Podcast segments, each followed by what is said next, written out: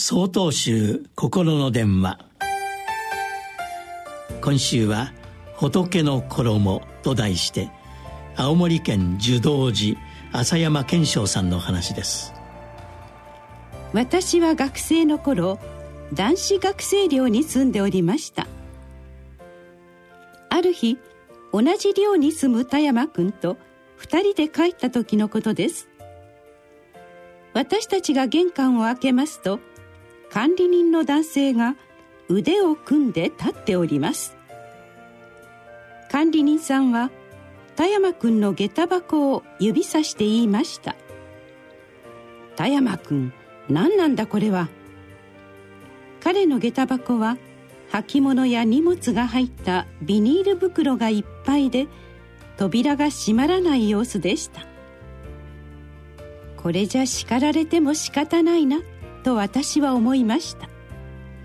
しかし田山くんはひょうひょうとして言います。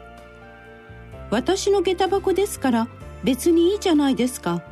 誰にも迷惑をかけていません。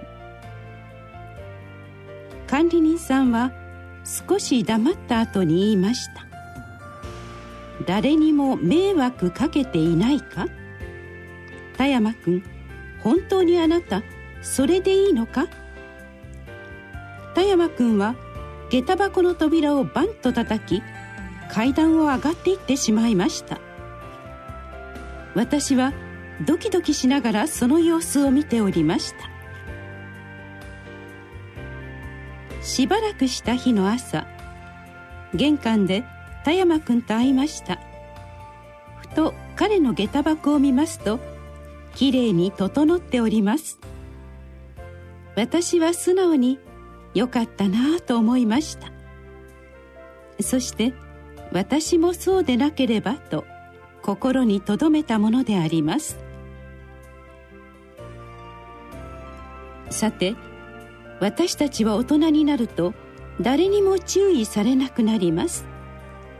だからこそ自らを恥じこれでいいだろうかと慎む心を忘れたくないものです。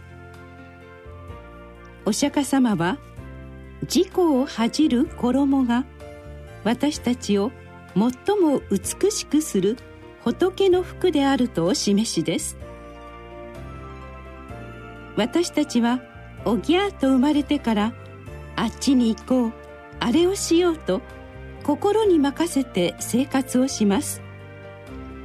しかし自分の心に任せてばかりではめいめいの自分と自分がぶつかってしまうものです。朝に夕べに静かに座り皆と共に生きる慎みの衣をまとい真心を温め続けたいと願うものであります。